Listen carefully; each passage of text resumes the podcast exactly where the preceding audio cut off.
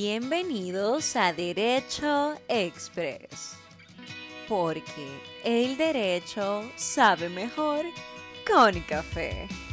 Toma tu café y resuelve tus dudas jurídicas en unos minutos. Acompáñame.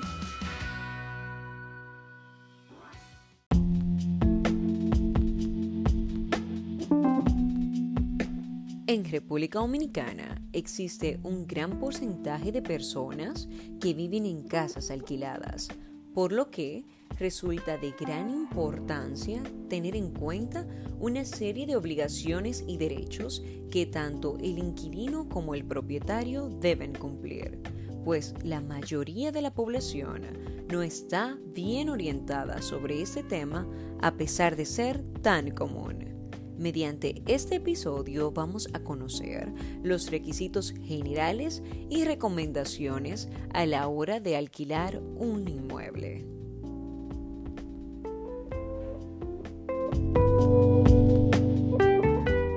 En palabras llanas, a través del contrato de alquiler, el propietario cede el uso de un inmueble al inquilino, quien se compromete a pagar un precio denominado renta. Si eres propietario de un bien inmueble y decides alquilarlo, hay una serie de recomendaciones que debes de seguir. En primer lugar, depurar al inquilino.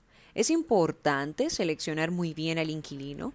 Este deberá ser una persona que cuide la propiedad como si fuera suya, responsable, pero sobre todo que se pueda demostrar su solvencia.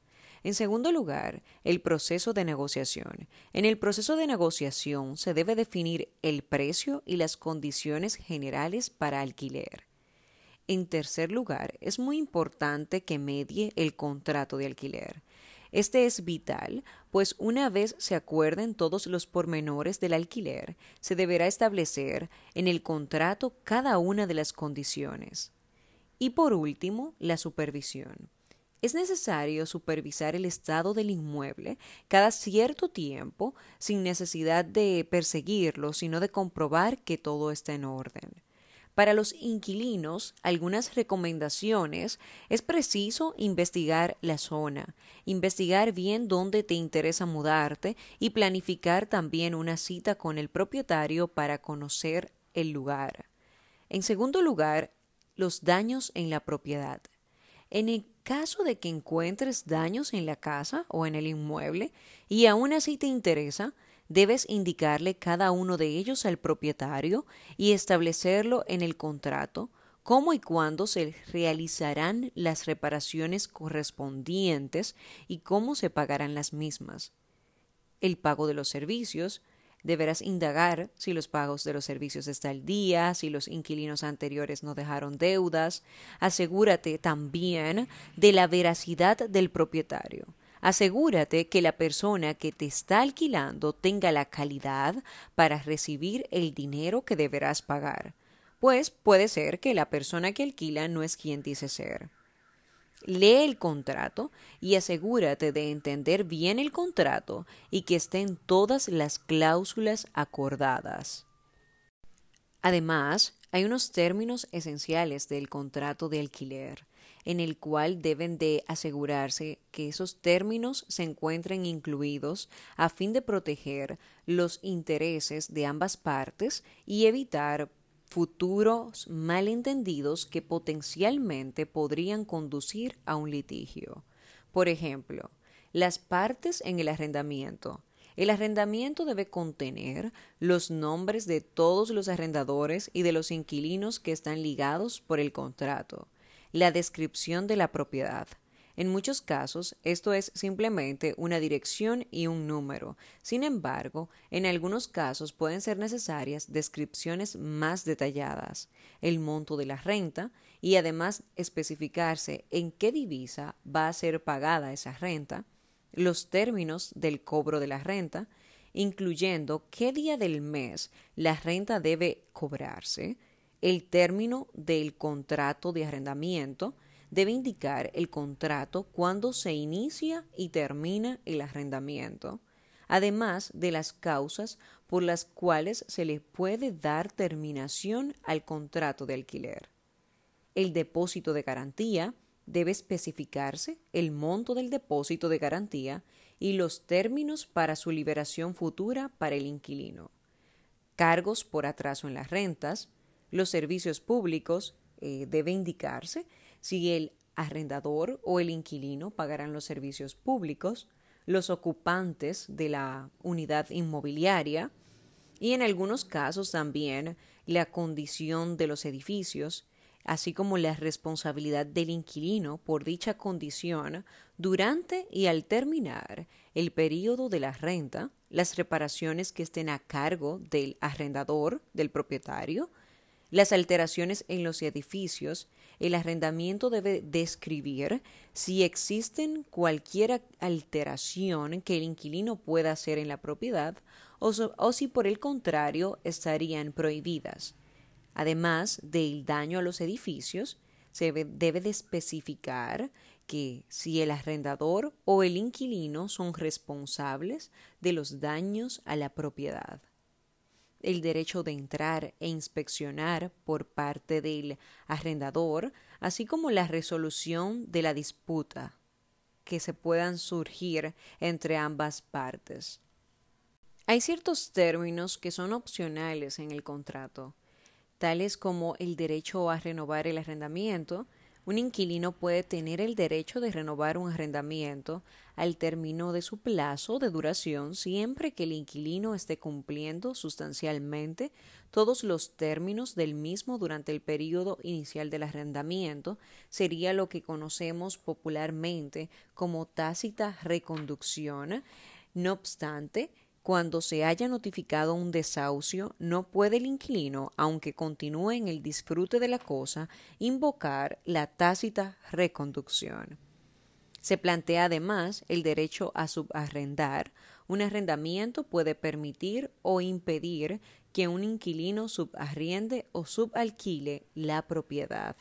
Así es, de acuerdo con la legislación, el inquilino tiene el derecho a subarrendar y ceder el arrendamiento a otro en caso de no habérsele prohibido esta facultad, lo cual puede hacerse por el todo o en parte. Además, se pueden precisar ciertas reglas en el contrato que el inquilino debe respetar, con frecuencia eso se da cuando el individuo está residiendo en un complejo de condominios o casas con múltiples arrendatarios, en donde se suelen imponer ciertas reglas de convivencia. Supongamos el caso de evitar hacer ruidos fuertes entre las nueve de la noche hasta las ocho de la mañana, por solo poner un ejemplo. Es importante indicar que en el campo práctico las disposiciones que regulan los alquileres de viviendas y edificios en el país es bastante amplia y bastante laxa de larga data, lo cual no se ajusta a la realidad y coloca en disyuntiva el derecho de propiedad que asiste a los propietarios, valga la redundancia, y el derecho de vivienda que asiste a los inquilinos. Recientemente, una disposición del Tribunal Constitucional anuló una prescripción legal que exigía la presentación de un recibo o una certificación del Banco Agrícola del depósito que pagan los inquilinos para poder demandar la modificación del contrato de alquiler, el desalojo o el cumplimiento de alguna obligación el Tribunal Constitucional declaró no conforme con la Constitución el artículo 8 de la Ley 4314 que regula la prestación y aplicación de los valores en el inquilinato del 22 de octubre de 1955, la cual fue modificada por la Ley 1788 sobre depósito de alquileres en el Banco Agrícola, que data del 5 de febrero de 1988. El texto legal anulado indicaba que no se daría curso a ninguna solicitud, instancia o demanda dirigida al control de alquileres y desahucios a sus delegados provinciales o a la comisión de apelaciones establecida en el decreto 4807, ni al juzgado de paz y tribunales ordinarios, con fines de modificación de contratos de inquilinato, desalojo o para el cumplimiento de obligación contractual o legal, hasta que el demandante propietario o inquilino presente el recibo original o certificación del Banco Agrícola que demuestre haber depositado en ese banco las sumas exigidas como depósito, adelanto o anticipo. No obstante, el Tribunal Constitucional acogió una acción directa de inconstitucionalidad sometida por el ciudadano Francisco del Rosario sentencia que implica un gran avance y conquista en el acceso a la justicia en estos casos y además le impone la obligación inminente al Congreso Nacional en donde se discute un proyecto de ley general de alquileres de bienes inmuebles que contiene disposiciones similares a las eliminadas por el Tribunal Constitucional con respecto al depósito en el Banco Agrícola. Es importante recordar que en el año 2014 el Tribunal Constitucional también anuló el artículo 3 del decreto 4807 sobre control de alquileres, el cual imponía una serie de requisitos al propietario de un inmueble para poder desalojar a un inquilino. En realidad, aunque es un tema que aparente bastante común y sencillo, tiene sus aristas, tiene ciertas particularidades que habrán de observarse en un contrato de alquiler. Soy de las del criterio que un contrato de alquiler bien redactado con las condiciones claras, con un adecuado proceso de negociación, evita muchos inconvenientes y por consiguiente estoy a tus órdenes vía las redes sociales como derecho expreso. Cualquier duda, cualquier inconveniente, estamos para asistirte. Hasta acá el episodio de esta semana y recuerda que una taza de café está llena de ideas. Hasta la próxima.